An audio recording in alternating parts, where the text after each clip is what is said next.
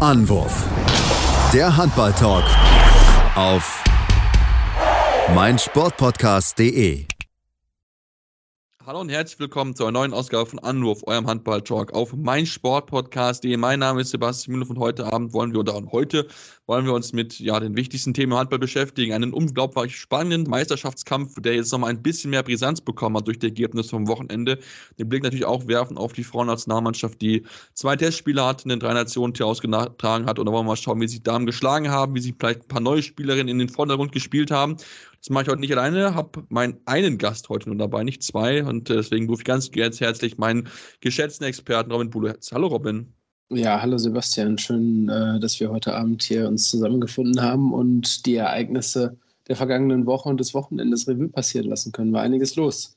Ja, war definitiv einiges los. Sitzen hier am Montagabend, wie wir es jetzt schon ein bisschen in den letzten Wochen auch gewesen sind und wollen uns, wie gesagt, mit den Ergebnissen beschäftigen. Und ja, lass uns mit dem spannenden Topspiel anfangen. Ich glaube, da haben wir alle so ein bisschen auf gewartet, irgendwie so, so ein bisschen so dieser offizielle Start in Anführungsstrichen für die Rückrunde. Wer wird Meister am Ende werden? Denn wir haben ja wirklich eine, eine spannende Gruppe davor. Und ja, was sollen wir sagen? Die Berliner, die wir so ein bisschen als Favoriten eingesetzt hatten oder so gesagt haben, okay, die können es vielleicht schaffen. Ja, kriegen richtig einen auf den Sack, kann man ganz gut beschreiben, in Magdeburg. Keine Chance. Am Ende heißt es 34 zu 29 für die Magdeburger, aber das Ergebnis spricht nicht über die Deutlichkeit, die es zwischenzeitlich bekommen hat in dieser Partie. Nein, auf keinen Fall. Du hast vollkommen recht. Die Magdeburger haben die Berliner zeitweise, nicht nur zeitweise, sondern über weite Strecken komplett dahergespielt. Inklusive zehn Tore Vorsprung ähm, in der zweiten Halbzeit.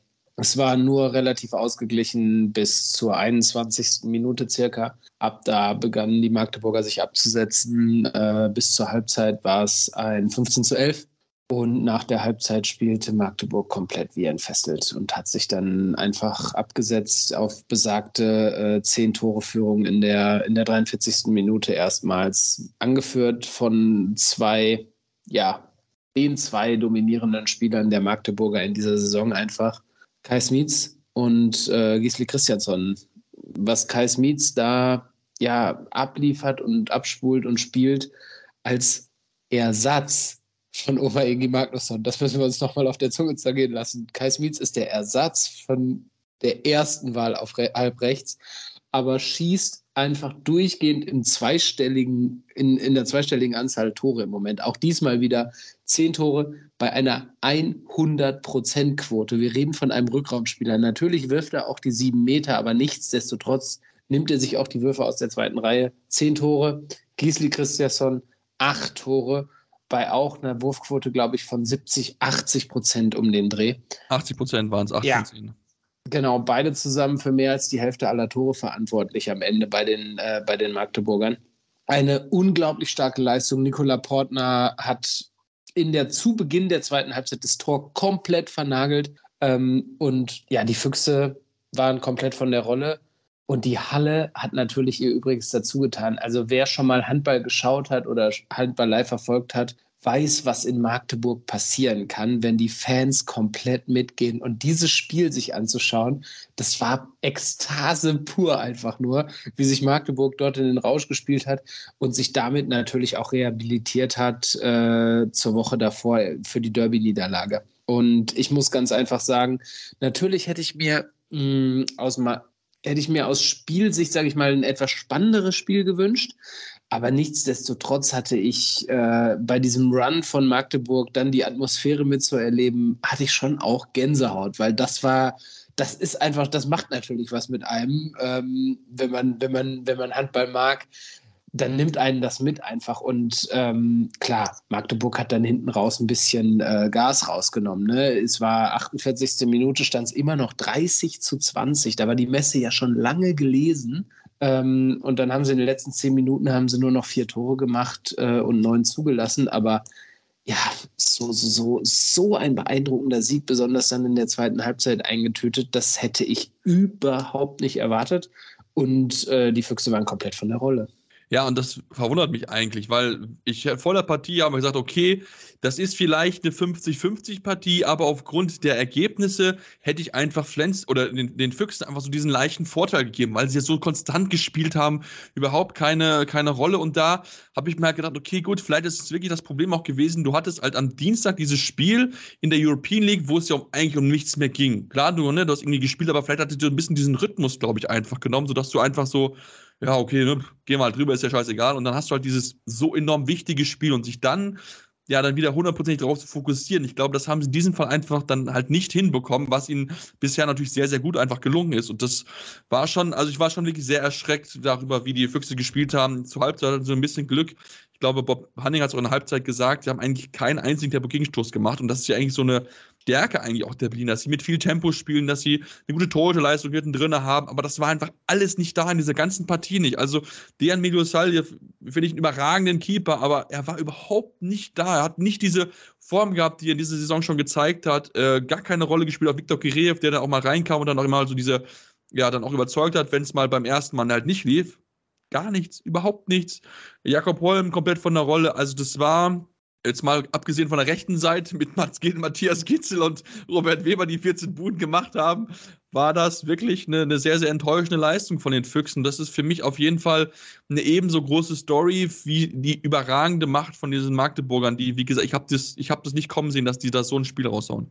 Nein, ich habe das, hab das überhaupt nicht kommen sehen, aber klar, also du musst dir das auch vorstellen, glaube ich, du verlierst das Derby, ähm, nachdem du sensationell irgendwie den zweiten Platz in der Champions League dir klar gemacht hast, verlierst dann dieses Derby und, und hast so einen ultra heftigen Februar hinter dir und, und bist irgendwie mit super viel Wut im Bauch, kommst du dann dahin und hast, hast, hast, hast die Fans im Rücken. Ja, dann, dann, kann das, dann kann das auch mal so passieren, aber ja, ich muss auch sagen, ich hätte es ich überhaupt nicht erwartet und ich hätte auch nicht erwartet, dass, dass die Berliner einfach so von der Rolle sind, wie du auch gesagt hast. Also da hat keiner, ähm, da hat keiner an dem Tag Normalform gezeigt, äh, wirklich, bis auf vielleicht Matthias Gitzel. Und Matthias Gitzel kann dann alleine nicht gegen Magdeburg gewinnen. Das ist dann einfach das Problem. Dejan Misosavi, der hat sechs Paraden in, in was? 56 Minuten Spielzeit, glaube ich, gezeigt. Das ist viel zu wenig. Nikola Portner hat gar nicht viel mehr, aber der hat dann irgendwie Anfang der zweiten Halbzeit die entscheidenden Bälle gehalten und Magdeburg hat so viel Tempo gespielt, was die Füchse irgendwie eben nicht mitbekommen haben. Und dieser Angriff-Abwehrwechsel hat bei Magdeburg einfach viel besser funktioniert, als es bei den Füchsen der Fall war, obwohl die das die ganze Saison über auch hinbekommen haben. Aber mh, hm, nichtsdestotrotz ist natürlich krasser Ausrutscher von den Füchsen, aber für mich sind sie weiterhin komplett im Kampf um den Titel mit dabei. Auch wenn sie jetzt als Tabellenführer entthront wurden und äh, da oben einfach wieder jemand steht, ja, den, den wir als allerletztes, glaube ich, irgendwie alle da oben erwartet hätten vor Anfang dieser Saison. Also vielleicht jetzt nicht als allerletzten, aber wir hatten Nein, nicht als Fall, ja, ja. Aber nicht, nicht, nicht ganz oben gesehen. Also jetzt auf Platz 1 sind die Rhein-Neckar-Löwen. Aber wenn ich mir das angucke, halt so, die, so diese ersten vier, das ist halt das ist halt ein Minuspunkt Unterschied. Und ich meine, wir haben ja auch schon, jetzt um ein bisschen vielleicht auch den Bogen weiterzuschlagen, wir haben ja auch über, über Flensburg gesprochen, ne, dass sie eigentlich mit zehn Minuspunkten sind sie eigentlich raus, weil so, ne, das, richtig, das Gefühl hast du nicht.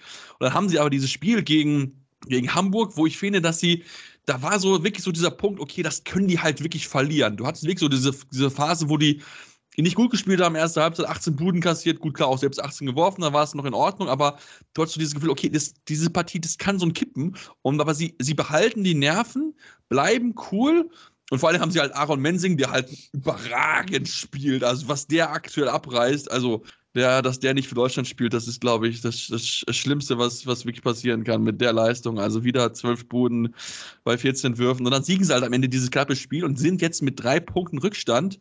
Robin, wieder Meisterschaftskampf rennen oder ist es vielleicht noch ein bisschen zu verfrüht zu sagen, weil es ja immer noch drei Minuspunkte Rückstand sind? Du, Magdeburg hat gegen Leipzig verloren. Wir werden gleich über einen anderen ja, Titelaspiranten sprechen, der auch gegen Leipzig gestrauchelt ist. Äh, das ist jetzt die Frage, ob Flensburg auch gegen Leipzig spielt. Ja, Leipzig wird zum Meistermacher, warte mal ab. Ja, wahrscheinlich. Ähm, nee, Benny wird sich äh, freuen. ich, ich, ich, ich sag, Flensburg ist voll mit dabei weil ähm, ja, zwei sensationelle Torhüter. Keiner hat so ein unglaublich starkes Torhüter gespannt. Kevin Möller wird bald zurückkommen. OP ist erfolgreich verlaufen. Das wird nicht so lange dauern.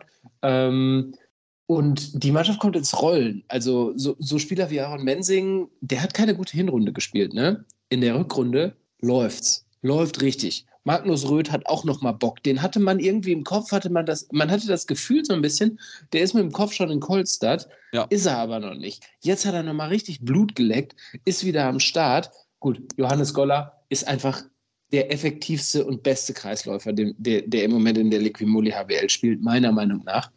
Ähm, fast keine Fehlwürfe. Und ja, Flensburg ist für mich mit zehn Minuspunkten einfach sowas von wieder mit dabei. Ne? Also die anderen stehen bei, minus, äh, bei sieben Minuspunkten, respektive acht Minuspunkten. Ähm, die sind voll mit drin. Das wird ein Fünfkampf und es ist unglaublich. Also ich habe, ähm, ich war tatsächlich am Sonntagvormittag, äh, am Sonntagvormittag war ich mit meiner Frau unterwegs und sie fragte mich, wann müssen wir denn zu Hause sein? Ich so, ja, 14 Uhr, weil es ist Topspiel. ähm, und, und, und, in der Unterhaltung sagte ich zu ihr, es ist, das ist Topspiel und es ist das erste Mal wieder richtig brisant, weil es kämpfen gerade vier beziehungsweise fünf Mannschaften um den Titel in der, in der Handball-Bundesliga. Und mein Satz zu ihr war dann, äh, das habe ich seit 15 Jahren nicht mehr erlebt.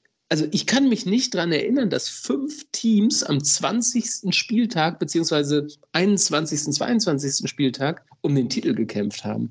Und das ist ja einfach nur großartig, äh, jetzt so einen Titelkampf zu haben. Zusätzlich dazu fünf genau, also nicht genau diese fünf Teams, aber die Füchse, Kiel, Magdeburg, Flensburg ähm, und Göpping auch noch äh, im internationalen Geschäft komplett mit dabei zu haben. Also das ist ja, du musst dir, also ich bitte dich mal, lass uns mal überlegen, was denn für großartige Handballfestwochen jetzt bis Mai Juni im Zweifel auf uns warten. Äh, nicht bis Mai, Juni, bis Ende Juni. Also das ist ja, das ist ja unglaublich.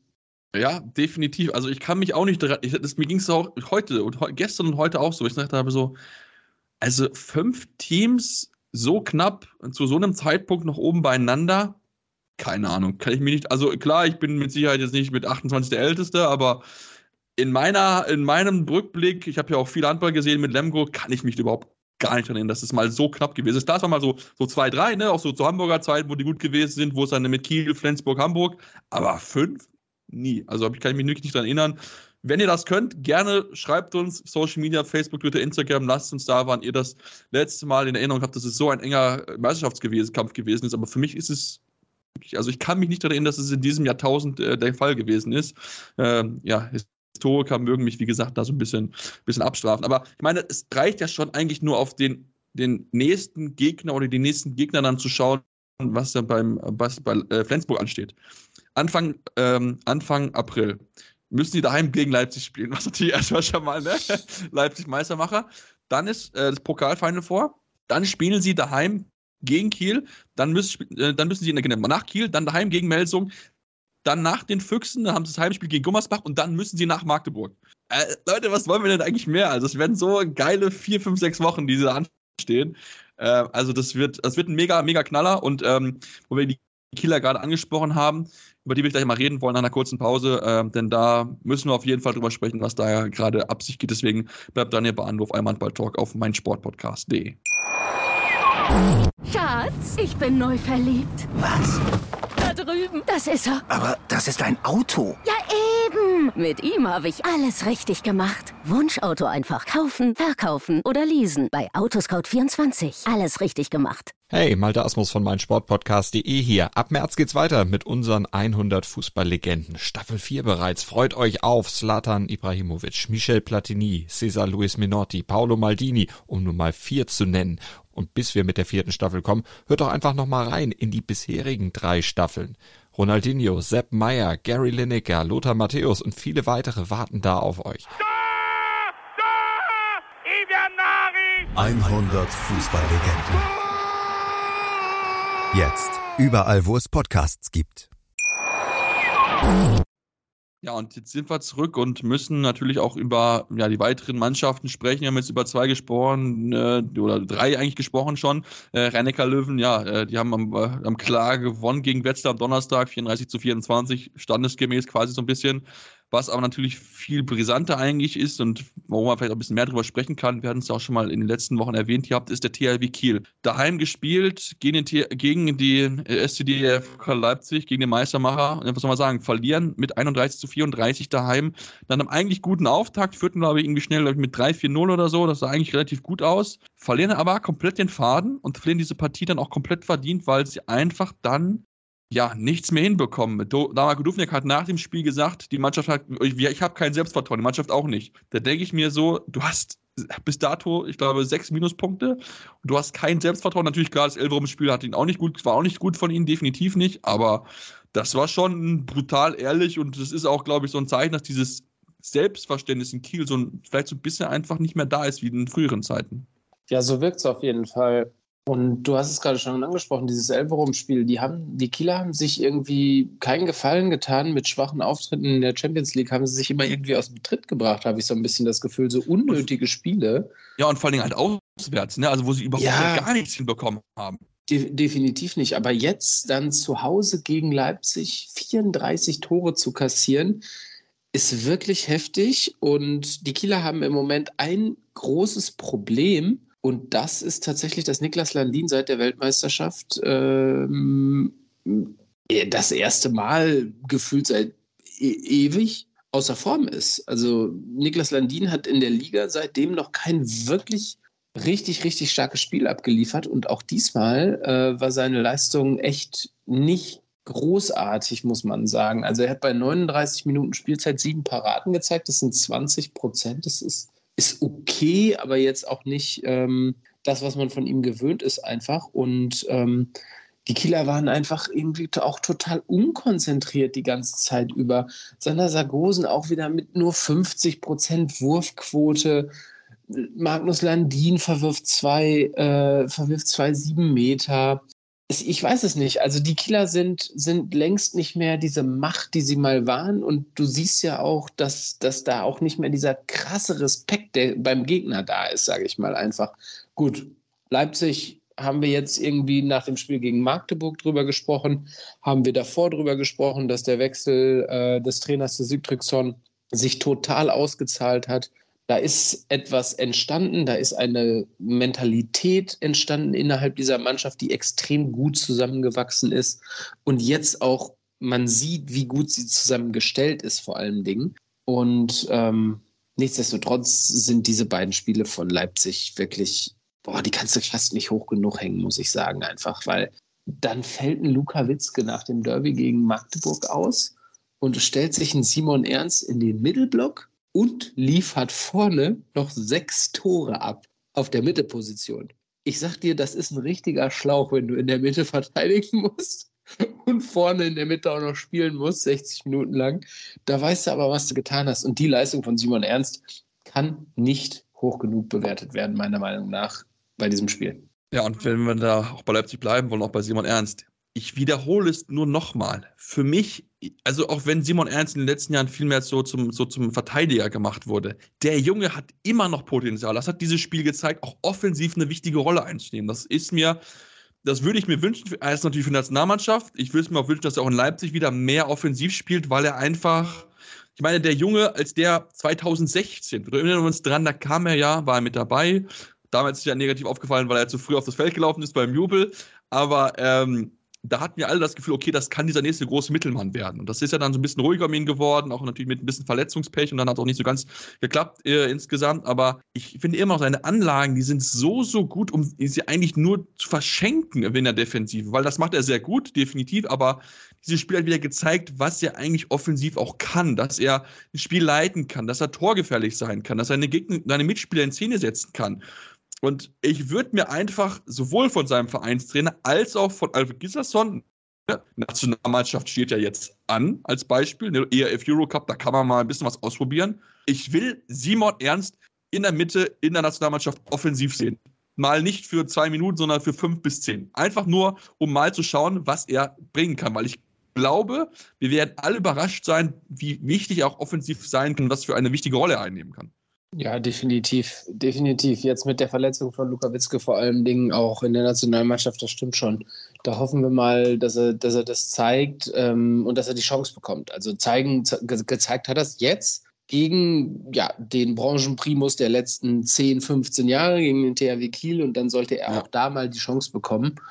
Ähm, und ja, ich bin total gespannt, was, wie es für Leipzig noch weitergehen kann. Ne? Also Meistermacher war ja nicht einfach so gesagt. Also du, die spielen jetzt noch gegen Flensburg. Ähm, ich weiß Olli, nicht. Das nächste, nächste Spiel spielen sie daheim gegen die Rhein-Neckar-Löwen. Das ist noch viel spannender. Genau, sie spielen dann gegen die Rhein-Neckar-Löwen. Also die, die, das Selbstbewusstsein, dass die, die, die alle, die, dass die die da oben jetzt alle schlagen können, das haben sie alle mal jetzt. Ne? Also das holst du dir mit Siegen gegen Magdeburg und Kiel auf jeden Fall. Ähm, ja, muss man mal gucken, ne, wie, wie sie mit diesem überfallartigen Handball der Rhein-Neckar-Löwen klarkommen. Ne? Die Rhein-Neckar-Löwen spielen da einfach gerade die ersten Halbzeiten der Rhein-Neckar-Löwen, das ist teilweise so brutaler Hurra-Handball, äh, wie ich ihn schon lange nicht mehr gesehen habe. Ähm, aber nochmal ganz kurz, um bei den Kielern zu bleiben, es ist auch ja, einfach irgendwie, ja. ich weiß nicht ganz genau, was da los ist. Ne? Patrick Winczek wirft kein Tor. Erik Johansson hat eine sensationelle Saison gespielt. Der wurde als Überraschung des Jahres ausgezeichnet bei diesen German Handball Awards und jetzt auch wieder kein Tor gezeigt. Sorry, aber der hat, der war eigentlich immer gut für acht bis neun Buden. Und ich weiß nicht, auch Peter Överby, ähm, sag schnell, äh, halb rechts, ähm, Harald Reinkind auch Reinkind. wieder nur mit einer 50%-Quote. Teilweise, teilweise wirklich auch Schrittfehler mit eingebaut und wirklich komplett planlos gespielt. Also ich habe das Gefühl, dass die Kieler im Moment manchmal ein bisschen von der Rolle sind und das alles ein bisschen zu selbstverständlich nehmen und irgendwie sagen, ja, ja, wir sind der große THW Kiel, das wird schon. Ähm, das geht bei so einem Fünfkampf an der Spitze aber mal sowas von in die Hose. Und dann dürfen wir auch nicht vergessen, dass äh, die deutsche, äh, die Liquimoli HBL hat nicht unbegrenzte Champions League Plätze, ne? Wenn Kiel sich nicht umschaut, spielen die Europa League nächstes Jahr. Ja, und ich, ich sag's, ich glaube, ich habe es letzte oder vorletzte Woche schon mal gesagt und ich, ich bleibe auch dabei. Kiel braucht einen Umbruch. Das hat nichts gegen, gegen die Jungs zu tun, die da jahrelang gemacht haben, aber der THW Kiel, ich glaube, da sind auch Spieler dabei, weißt die haben da jahrelang gespielt, die haben überragende Leistungen gezeigt, ne? Zum Beispiel noch, wo sie in der Corona-Saison diese Champions League-Titel sich geholt haben, womit keiner gerechnet hatte, diesen, das nachgeholte Final Four da, äh, kurz vor, äh, kurz vorm Jahreswechsel in Köln, vor keinen Zuschauern. Das war überragend, was sie dort gemacht haben, aber ich habe irgendwie noch so ein bisschen das Gefühl so, ja, das ist jetzt so, die sind jetzt so ein bisschen vorbei. Also, und die sind auch so ein bisschen satt. Natürlich, klar, natürlich, das Jungs mit dabei, wie gesagt, die haben ja schon enorm viel erreicht, ne? Niklas Landin, ne? der Steffen Weinhold, und Damar Dufniak, der mit dabei ist, und dann der Sargosen, der jetzt ja weggehen wird, ne? nach Norwegen, ähm, aber auch andere Spieler, Patrick Winczek beispielsweise, Henrik Pekeler, der natürlich auch in der Nationalmannschaft jetzt nicht mehr mitspielt, der eigentlich ausgeruht sein sollte, aber natürlich auch manchmal das Gefühl habe, okay, da irgendwie passt es noch nicht so ganz und du dann vielleicht auch auf gewissen Positionen auch nicht so top besetzt bist. Also dann vielleicht so der Backup von Magnus Landin mit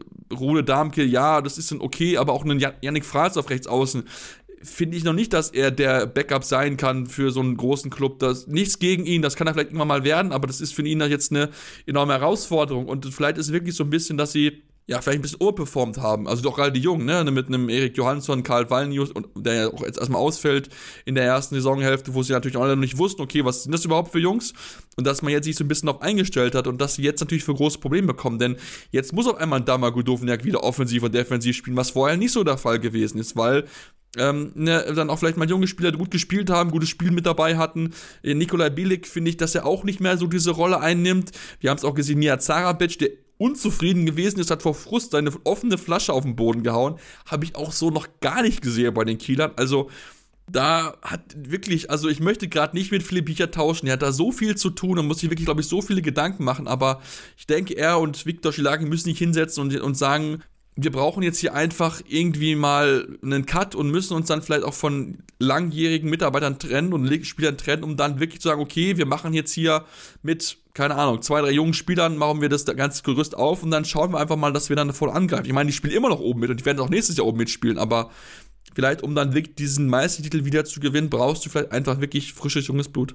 Stimme ich dir voll und ganz zu. Ähm ich lehne mich mal etwas weiter aus dem Fenster und sage, die nächsten drei bis vier Jahre wird der THW Kiel nicht mehr deutscher Meister. Ähm, und noch eine andere Mm, ja, Meinung meinerseits. Also ich würde ja schon allein, allein schon für nächstes Jahr sehe ich schwarz, weil, sorry, Vincent Gerard als Lanzini-Ersatz funktioniert nicht. Das ist das, was ich sagen will. Also Philipp Jicher und Viktor Schilagi wird die Entscheidung zum Umbruch, die, die wird denen abgenommen äh, am Ende der Saison aufgrund der Tatsache, dass Sander Sargosen geht und Niklas Landin gehen. Das sind die beiden Topspieler. Also rein von der Qualität der Spieler sind es die beiden besten Spieler im Kader. Punkt. Das ist einfach so. Und ähm, dann wird dieser Umbruch kommen müssen. Aber du kannst, du hast ja schon die Weichen gestellt. Du hast ja zum Beispiel für einen extrem wohlverdienten Niklas Eckberg, der eine Ära geprägt hat, Titel ohne Ende geholt hat. Ähm, ist er inzwischen Topscorer des THW Kiel? Ich glaube sogar schon. Ähm, wurde Lukas Zerbe verpflichtet. Hm? Für noch nicht nächste, ich, für nächste Saison schon, ich glaube sogar schon für nächste Saison. Ähm, nicht oder, für oder, 24 oder, oder nicht, meine ich. Ja, doch für 24, du hast recht, für 24.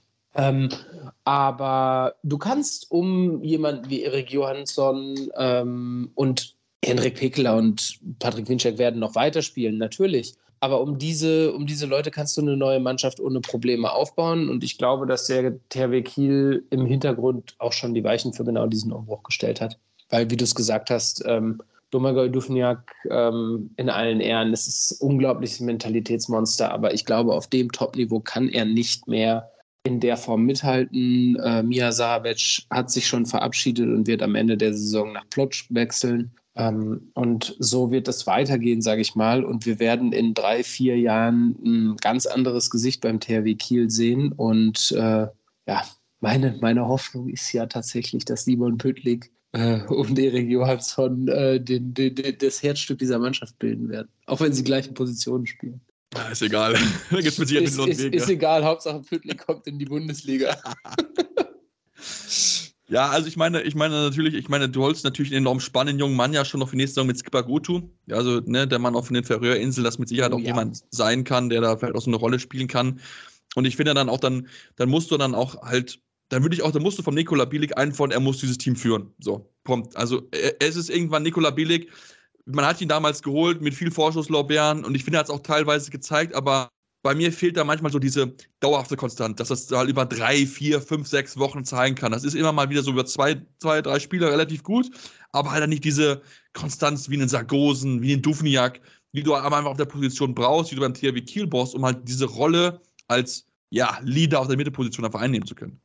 Ja, das ist ein, das ist ein Spieler, der, der kann Spiele entscheiden, sage ich mal, wenn es gegen, wenn es gegen, wenn es gegen, weiß ich nicht, wenn es ein enges Spiel gegen Hamburg ist, wenn es ein enges Spiel vielleicht jetzt gegen Leipzig gewesen wäre. Ne? Es hätte zur anderen Seite, sage ich mal, ja auch ausschlagen können. Aber Mikola Bielik ist niemand, der ein enges Spiel gegen Westbrem im Halbfinale von einem Final Four in der Champions League entscheidet oder ein Spiel gegen Magdeburg da ist er, da ist er, da ist er einfach nicht der Typ für, sorry, aber da sehen wir ihn jetzt zu viele Saisons schon spielen für und wissen, ja, dass das nicht der Fall ist. Also unbestritten ein unglaubliches Talent. Definitiv.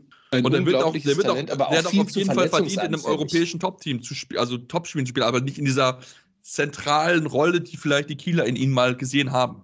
Ja, definitiv, definitiv. Ja, also da auch da gerne eure Meinung dazu, wie ihr, was ihr beim THW Kiel euch wünscht an Veränderungen, damit es dann dort ja wieder besser wird, dass es wieder zum Tiefel geht. Vielleicht seht es auch komplett anders als wir, aber ich meine, auch selbst in Kiel wird es ja auch schon stimmen, lauter, auch an Jicha, aber ich finde halt, man sollte auch mindestens mal auch Vitor Schilagi auch mit in die Kritik nehmen, wenn es immerhin auch sein Kader. Also von daher, schaut wir mal, wie es dann dort weitergeht. Wir machen jetzt eine kurze Pause, kommen dann gleich zurück, haben noch ein, zwei Spiele zu besprechen. Natürlich wollen wir auch den Blick werfen auf die Frauen und vielleicht noch ein bisschen auf den europäischen Wettbewerb. Deswegen bleibt dran hier bei Anruf einmal Talk auf meinsportpodcast.de. Schatz, ich bin neu verliebt. Was? Da drüben. Das ist er. Aber das ist ein Auto. Ja, eben. Mit ihm habe ich alles richtig gemacht. Wunschauto einfach kaufen, verkaufen oder leasen. Bei Autoscout24. Alles richtig gemacht. Ja, und jetzt wollen wir zurück und äh, mal zurück, wollen wir uns natürlich noch ein bisschen mit weiteren Ergebnissen beschäftigen und natürlich auch ein bisschen drauf schauen, wie es andere Teams geschlagen haben. Und ja, was soll man sagen? Haben wir es nach, nach dem Sieg in der vergangenen Woche oder vorvergangenen Woche, äh, vergangene Ausgabe haben wir drüber gesprochen, auch wieder einen harten Fight geliefert. Auch gegen Hannover, wo sie ja schon den einen Unentschieden geholt hatten, diesen wichtigen Punkt daheim. Diesmal hat es nicht gereicht und ich muss wirklich, also wir müssen auch mal den Hut davor ziehen vor den, Burg, äh, vor Hannoveranern, die ja wirklich enorm verletzungsgeplagt sind, wirklich mit einem dünnen Kader angereist sind, mit den Jugendspielen auffüllen müssen, aber sie haben es hinbekommen, sie haben sich revanchiert für diese, ja, schon ein bisschen peinliche Unentschieden, muss man schon sagen, nach, dem, nach den Auftritten davor. Ähm, haben sie es wirklich sehr, sehr gut gemacht und sich verdient dieses 30 zu 26 geholt.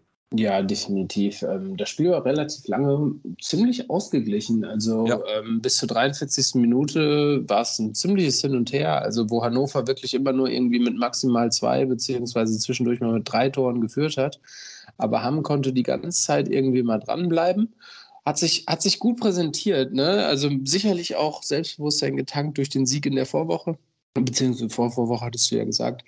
Ähm, aber Hannover, ähm, ja, hat einfach, hat einfach so dieses Wissen, diese Saison ist gut, diese Saison läuft. Sie sind, wir dürfen nicht vergessen, die sind Sechster, ne? Also, ja. und kämpfen schon seit, ja, jetzt das ganze Jahr, ne? seit dem Jahreswechsel stark mit, mit den Verletzungen.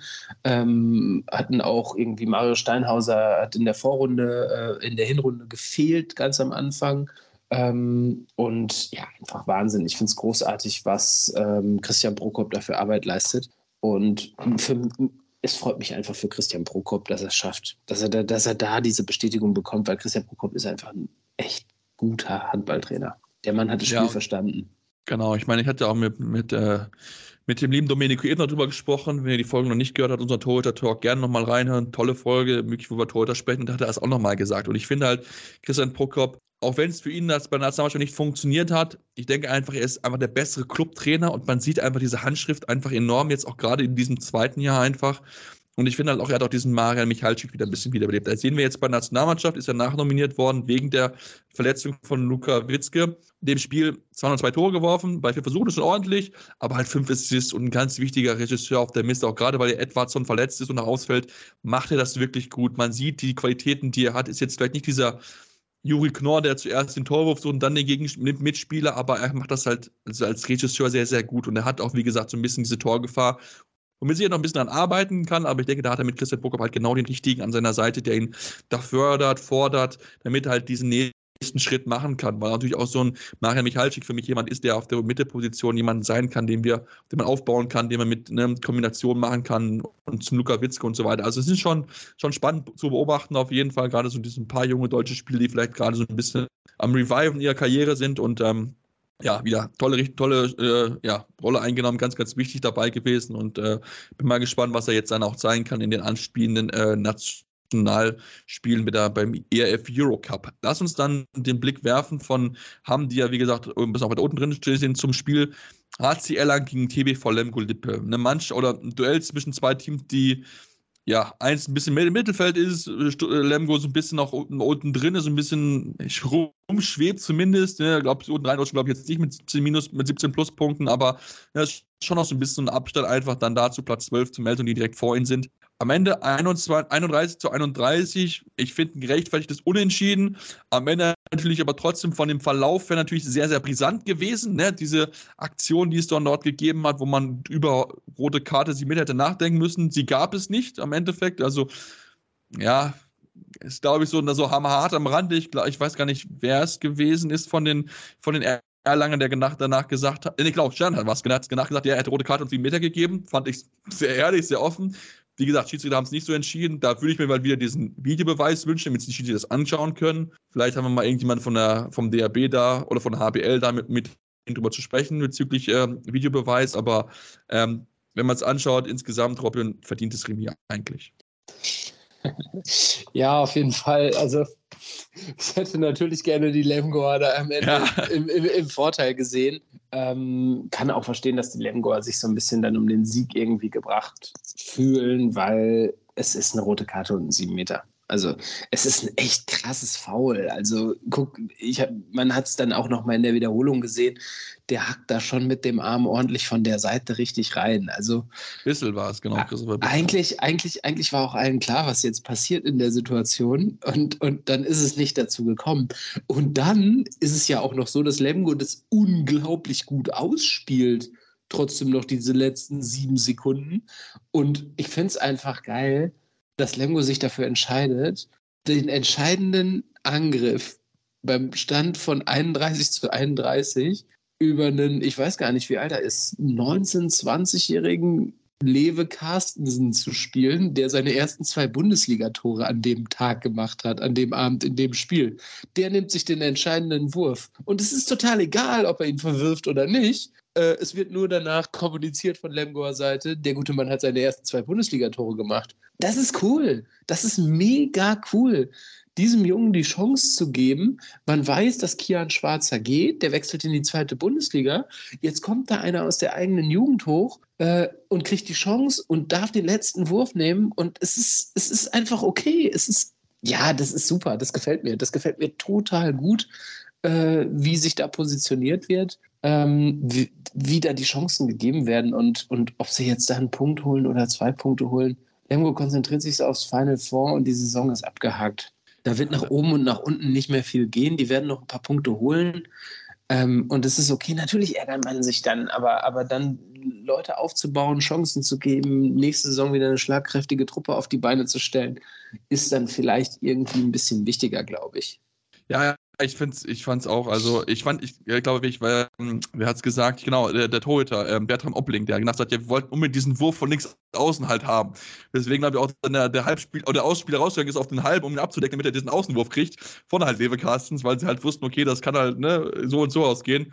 Es war, es war gut gespielt, aber natürlich trotzdem, also, ich finde, Lemgo hat das, wie gesagt, gut gemacht und war so, aber ich will ja wieder über Erlangen reden und wer mich kennt und diesen Podcast schon länger hört, der weiß, wie kritisch ich über Erlangen bin. Ne? Wir haben über Erlangen geredet, sind sehr, sehr gut reingestartet, einen tollen Saisonauftakt gehabt und ja, jetzt stehen sie wieder so ein bisschen so da, okay, ja, Mittelfeld, ja, vielleicht geht noch ein bisschen was nach oben, aber jetzt mit diesem Unentschieden wieder steht jetzt mit 20 zu 22 Punkte da, hast schon fünf Punkte Rückstand auf Platz 6. Es ist eigentlich wie eine verlorene Saison, wenn man ganz ehrlich ist in, in Erlangen, weil einfach du dich halt nicht wieder diesen Schritt davor entwickelt hast. Und ich meine, Stefan Kesch mal gesagt, das ist irgendwann Meisterschaftskandidat. Nein, ist es nicht. Tut mir leid, es ist für mich kein Meisterschaftskandidat. Das wird nie einer werden, weil sie einfach es nie hinkriegen, konstant wirklich gut zu performen, sondern immer solche Dinger mit dabei haben, wo du fragst, jetzt nicht dieses Spiel, aber halt so prinzipiell, dass du halt denkst, okay, sie sind halt noch nicht da und sie werden wahrscheinlich auch nie da sein.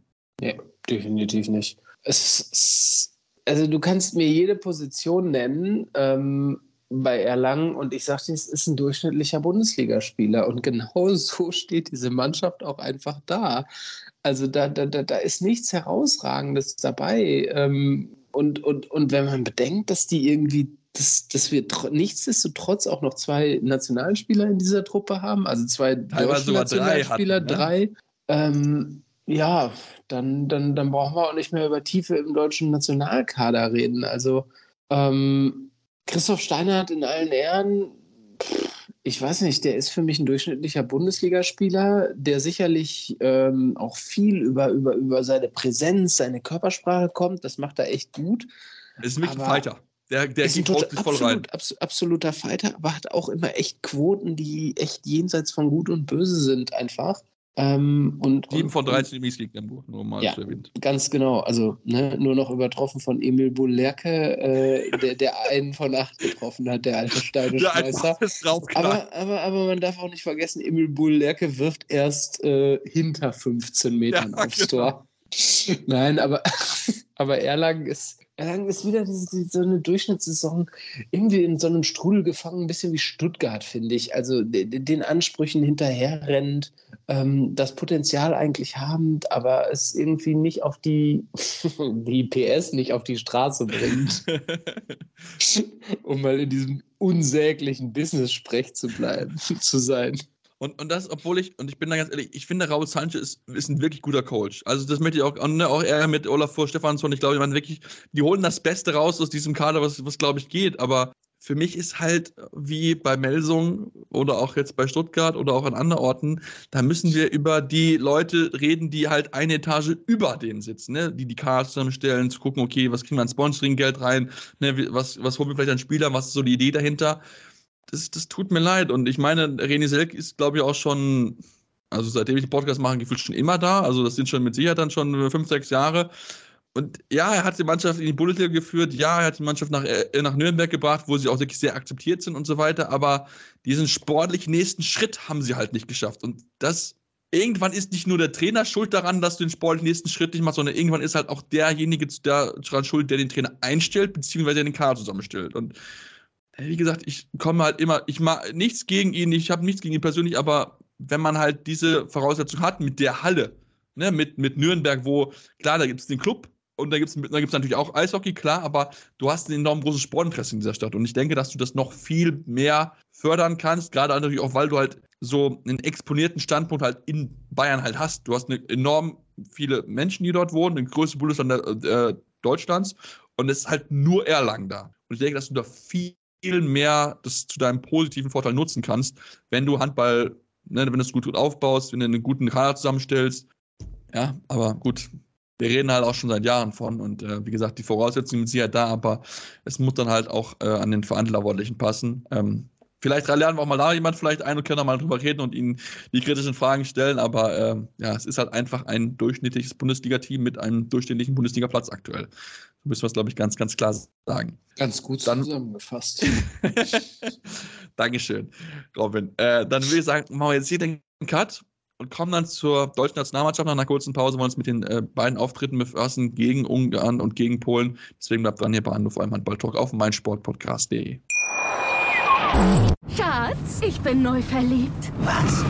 Da drüben. Das ist er. Aber das ist ein Auto. Ja, eben. Mit ihm habe ich alles richtig gemacht. Wunschauto einfach kaufen, verkaufen oder leasen. Bei Autoscout24. Alles richtig gemacht. Vernimmt sich, was man will, dann wilde Gerüchte entstanden. Fast nichts davon stimmt. Tatort. Sport. Wenn Sporthelden zu Tätern oder Opfern werden, ermittelt Malte Asmus auf meinsportpodcast.de. Folge dem True Crime Podcast, denn manchmal ist Sport tatsächlich Mord. Nicht nur für Sportfans. Ja, und jetzt sind wir nochmal zurück und wollen uns jetzt nochmal natürlich abschließen, auch mit den Frauen beschäftigen, mit der Frauennationalmannschaft. Ich habe es gesagt, es gab ein Dreiländerturnier mit Deutschland, ähm, ja, im Rhein-Neckar oder ja mehr so Neckar-Raum, so ein bisschen Neckar, Stuttgart, also ne, Stuttgart, Ludwigsburg, Heidelberg, also mehr so am Neckar lang, haben sie gespielt gegen Ungarn, gegen Polen. Robin, ähm, lass uns mal so ein Gesamtfazit äh, ziehen. Äh, wie zufrieden warst du mit dem Auftritt der deutschen Mannschaft? Ich war mit dem Auftritt gegen Ungarn relativ zufrieden, muss ich sagen. Da kam man nach, sage ich mal, einem verhaltenen Auftakt in den ersten zehn Minuten, wo es dann ne, über einen 4-4 zu einem 6-4 ging, recht gut bis zur 20. Äh, konnte man bis zur 20. Minute konnte man sich absetzen und ist mit einem 11-8 in die Pause gegangen und hat das Spiel dann echt gut weggespielt. Man hat zwischendurch mit 8 geführt, glaube ich sogar. Ja, 8 war ja. die höchste Führung ähm, und hat das Ding sehr, sehr souverän, äh, sehr, sehr souverän gewonnen. Und echt eine starke Vorstellung gezeigt, finde ich. Also, ne, viele, also, ne, Viola Leuchter hat debütiert im rechten Rückraum, hat auch zwei Treffer beigesteuert und ähm, ja, war, war eine ansehnliche Partie, die Spaß gemacht hat gegen die Ungarn. Gegen Polen fand ich, ja, boah, war das Ganze doch etwas arg zäh, meiner Meinung nach, das Spiel. Ähm, und ja, hätte ich irgendwie gerne das, die Vorstellung gegen, vom, vom Spiel gegen Ungarn lieber gesehen oder den gleichen Drive.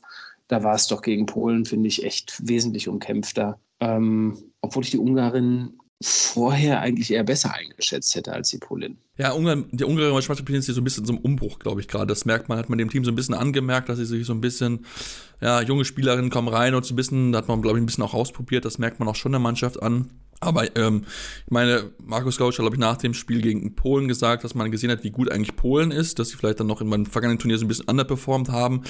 Aber ich bin halt auch bei dir. Also ich habe vom mehr das Polenspiel eigentlich gesehen als ein bisschen noch das Ungarn-Spiel. Ähm, wo ich halt auch so gesagt habe, okay, das, das war schon wirklich zäh. Also das haben sie, da hat mir so dieses, der Auftritt eigentlich von dem, was ich gesehen habe, gegenüber ein bisschen besser gefallen, weil ich fand, da war die Abwehr gut, man hatte offensiv das auch so ein bisschen besser gelöst insgesamt gegen, gegen die ungarische Mannschaft, aber mich mir war es dann zu einfach, wie die Polen dann zum Beispiel die Tore geworfen haben, wo sie dann zu einfache Durchbrüche hatten, im Einz also so mit so einem kleinen Gruppenspiel das gut gelöst haben.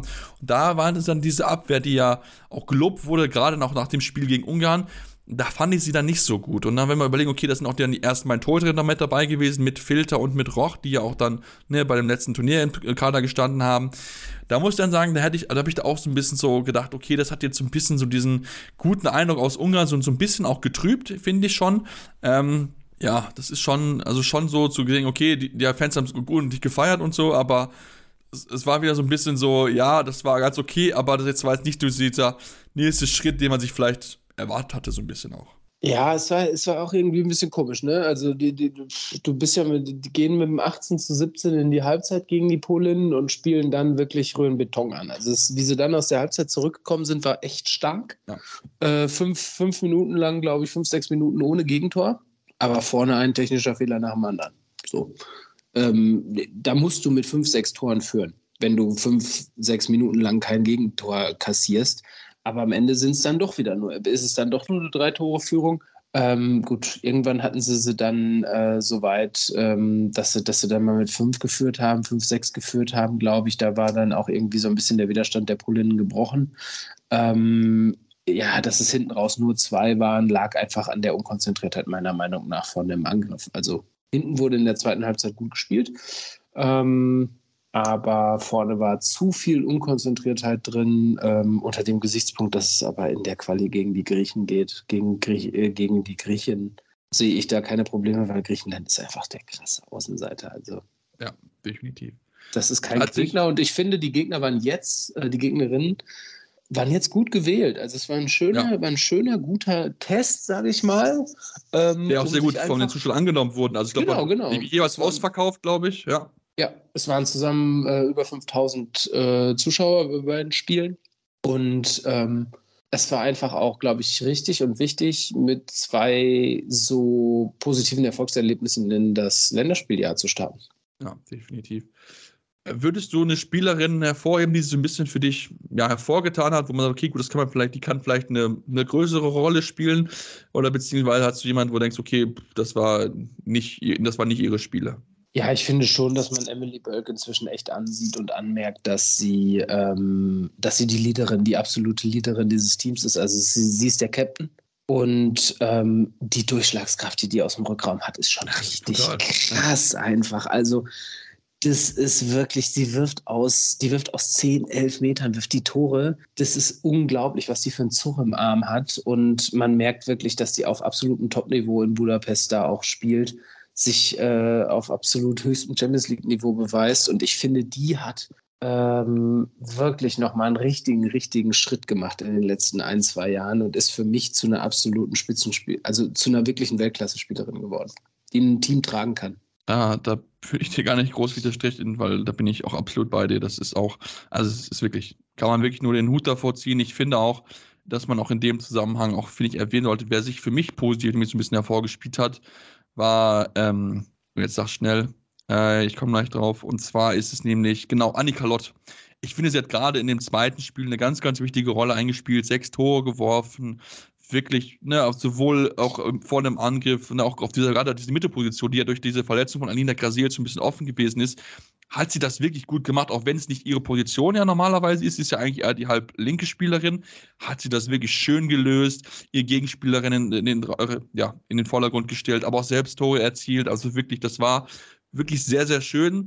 Auf der anderen Seite möchte ich aber auch, und das ist so ein bisschen so ein Thema, was sich bei mir, wenn ich mir die Nationalmannschaft in den letzten Jahren anschaue, so ein bisschen vorzieht, es ist Alicia Stolle. Also in dem Ungarn-Spiel und dann auch gegen die Polen, ich finde, bei dem, was sie aktuell spielt, dass sie noch beim FTC spielt, einem, einem hoch äh, geschätzten Club in der Champions League, ist das, was sie in der Nationalmannschaft heute wieder oder in den zwei Spielen gezeigt hat, ist das eigentlich zu wenig. Nur zwei Tore über beide Partien, teilweise Würfe mit dabei, wo ich mir wirklich an den Kopf fasse und ich hoffe sehr, dass sie in Dortmund wieder so ein bisschen mehr, vielleicht auch Selbstvertrauen einfach sammeln kann, weil sie vielleicht nicht diese große Rolle beim FTC spielt, aber sie muss eigentlich dringend diesen nächsten Schritt machen, weil von den Anlagen her ist sie, ist sie sehr, sehr gut. Ne? Ist 1,82 groß, hat eine gewisse Wurfgewalt, einfach die sie mitbringt, aufgrund ihrer Größe. Aber es geht einfach nicht in Tore auf. Und da muss sie ganz konsequent dran arbeiten, weil ich finde, wenn sie das hinbekommt, haben wir auf der Position, die ist dann gelöst, aber das rede ich schon seit ein bisschen länger davon, dass sie endlich diesen nächsten Schritt macht. Ich habe gedacht, sie macht es in Ungarn, aber nein, es ist nicht so bei rumgekommen, wie ich mir das erhofft habe. Ja, es hat in Ungarn halt nicht gereicht zum Durchbruch. Ne? Und ähm, nichtsdestotrotz weiß sie natürlich, dass sie in Ungarn spielt für einen Top-Verein. Klar. Und das will sie halt beweisen bei der Nationalmannschaft und nimmt sich dann Würfe, die einfach nicht sein müssen, meiner Meinung nach. So. Und das, das, das geht dann einfach auch nach hinten los. Und ich glaube, dass dieser Schritt nach Dortmund, ich will ihn nicht als Schritt zurück bezeichnen. Aber wenn wir uns die reine Leistungsfähigkeit der Dortmunderinnen und der Budapesterinnen angucken, des FTC, ähm, dann ist es ein Schritt zurück. Ja, aber ich würde es vielleicht einen Schritt hin zu, zu mehr Verantwortung, dass sie mehr ja, total, Rolle genau. Und, und ich glaube, dass der Schritt der richtige ist. Ähm, und, und, und da vielleicht auch dann einfach was passieren kann und ineinander greifen kann, dass das DAW-Team auch nach vorne bringt, einfach dadurch. Weil wir brauchen nicht darüber reden, dass wir äh, mindestens genauso wie, bei, wie wir bei den Herren mal wieder eine Top-3-Platzierung haben wollen, wollen wir die Damen endlich mal bei Olympia sehen. Ja, es wird Zeit. Das sollte das große Ziel sein. Ja. Und ich, ich finde auch, also das muss das große Ziel sein. Da muss halt auch der Rückraum halt passen. Und das ist halt, klar, du hast Ines Mietz, du hast Annelina Grasels und du hast Emily Bölk, aber diese Linkshänderposition, da muss halt diese, diese Lösung halt her. Und ich finde, das ist halt, sie kann es halt, sie kann es halt machen. Julio Meithof vielleicht doch noch ein bisschen in Abstrichen. Muss man mal gucken, wie sie es wie vielleicht hinbekommt. Aber ähm, da, also wird man sehen müssen. Wie gesagt, es waren, da waren ein paar positive Ansätze auf jeden Fall mit dabei. Ich finde auch, Sarah Wachter hat sich gerade im ersten Spiel, finde ich, sehr schön hervorgetan mit so ein paar tollen Paraden, wo man denkt, okay, gut, ne, das ne, so das, was sie auch das, äh, im, im Clubhandball zeigt, hat sie auch da zeigen können. Isabel Roch auch dann gerade hinten raus gegen die Polen ganz wichtige Bälle gehalten, wo sie noch diesen Sieg festgehalten hat. Aber Torhüterposition ist, glaube ich, jetzt nicht unbedingt das große Problemfeld der deutschen Mannschaft, sondern sind wirklich so ein bisschen mehr außen offensiv, dass man halt weniger Fehler macht und das Gesamtgruppenspiel ein bisschen ins Vordergrund stellt. Aber da habe ich, ich habe positive Ansätze gesehen. Jetzt geht es halt darum, wirklich das jetzt dann konsequent zu machen. Und da ist es vielleicht auch gar nicht so schlimm, dass man jetzt mal auch gesehen hat, dass der Annika Lott vielleicht eine größere Rolle einnehmen kann und dass man sie da vielleicht auch da ein bisschen mehr einsetzen kann. Und dann vielleicht wirklich dann nochmal halt nicht dafür sorgt, dass halt Smith Bölk und Kreisels bis zum Abwinken spielen müssen und dass man ihnen auch mal eine Ruhepause geben kann, dass auch dann ohne große Sorgen zu haben, okay, das fällt jetzt halt irgendwie nochmal ein bisschen ab, dieser Qualitätsabfall, ja. Ja, absolut. Also ich, ich, ich würde mir wünschen, dass da die berühmte Tiefe im DHB-Kader sowohl auf Frauen wie als auch, wie auch auf Männerseite ähm, einfach, einfach so ein bisschen entsteht. Ne? Die muss ja nicht irgendwie erfunden werden, die muss einfach erstehen. Also, ja. ne? Und Markus Gaugisch ist meiner Meinung nach der richtige Mann. Auf jeden Fall. Um, um, um diese Tiefe entstehen zu lassen und, und, und auch so zu so erarbeiten und die, die, die, die Mädels ähm, dahin zu bringen, dass sie das auf die Beine gestellt bekommen und dass sie das selber an sich glauben. So. Und dann, ähm, ja, ich glaube schon, dass eine Olympia-Quali möglich ist. Und wenn du zu Olympia fährst, ähm, dann spielst du um die Medaillen als europäisches Team. Da sollte man auf jeden Fall nicht verstecken. Also da bin ich sehr, sehr gespannt drauf. Vielleicht gibt es ja noch Tickets irgendwie. ich habe schon gesehen, also nach Lille kam, wenn man noch nach Lille will zum Handball, also die zweite Woche, das wäre dann quasi dann äh, so dann die Qualifikation oder Quali also ne, Viertelfinale, Halbfinale, Finale. Da gibt es, glaube ich, da gab es noch günstig Tickets, aber ansonsten Olympiatickets. Das ist ein anderes Thema für einen anderen Podcast. Das ist sehr, sehr schwierig gewesen. Kann aber Lille, Lille, Lille ist sehr nah an der deutschen Grenze. Das stimmt. Da stimmt es näher dran, aber es ist halt von Paris halt scheiße hinzukommen. da musst du schon den ganzen Tag dann dahin fahren, weil sonst ist es, 90 es einfach nicht. Ja. Genau. Gut, dann würde ich sagen, sind wir heute am Ende unserer Ausgabe. Diesmal ein bisschen kürzer, müssen wir nicht immer, immer die ganze aus, äh, ganz ausfüllen, anderthalb, zwei Stunden oder so. Deswegen dürft ihr uns auch gerne eure Rezension da lassen, eure Meinung mitteilen. Bei Spotify habt ihr die Möglichkeit oder auch iTunes uns fünf Sterne zu geben, aber gerne kurz die Ticket, was können wir besser machen, woran können wir arbeiten. Gerne uns auch, wie gesagt, folgen auf Social Media, Facebook, Twitter, Instagram mit dem Handel Anwurf findet ihr uns jeweils dort. Ja, und dann hören wir uns dann nächste Woche wieder hier und dann schauen wir mal, wie sie Herren geschlagen haben bei der Nationalmannschaft und worüber wir dann auch bei den Frauen vielleicht dann noch Nationalmannschaft, also im Club halt bald drüber reden können. Deswegen hören wir uns nächste Woche wieder bei Anwurf, eurem Handballtalk auf meinsportpodcast.de. Anwurf. Der Handballtalk auf meinsportpodcast.de. Schatz, ich bin neu verliebt. Was? Da drüben. Das ist er. Aber das ist ein Auto. Ja, eben. Mit ihm habe ich alles richtig gemacht. Wunschauto einfach kaufen, verkaufen oder leasen. Bei Autoscout24. Alles richtig gemacht. Wie baut man eine harmonische Beziehung zu seinem Hund auf? Puh, gar nicht so leicht. Und deshalb frage ich nach, wie es anderen Hundeeltern gelingt, beziehungsweise wie die daran arbeiten. Bei Iswas Dog reden wir dann drüber. Alle 14 Tage neu mit mir, Malte Asmus und unserer Expertin für eine harmonische Mensch-Hund-Beziehung, Melanie Lippisch. Iswas Dog? Mit Malte Asmus. Überall, wo es Podcasts gibt.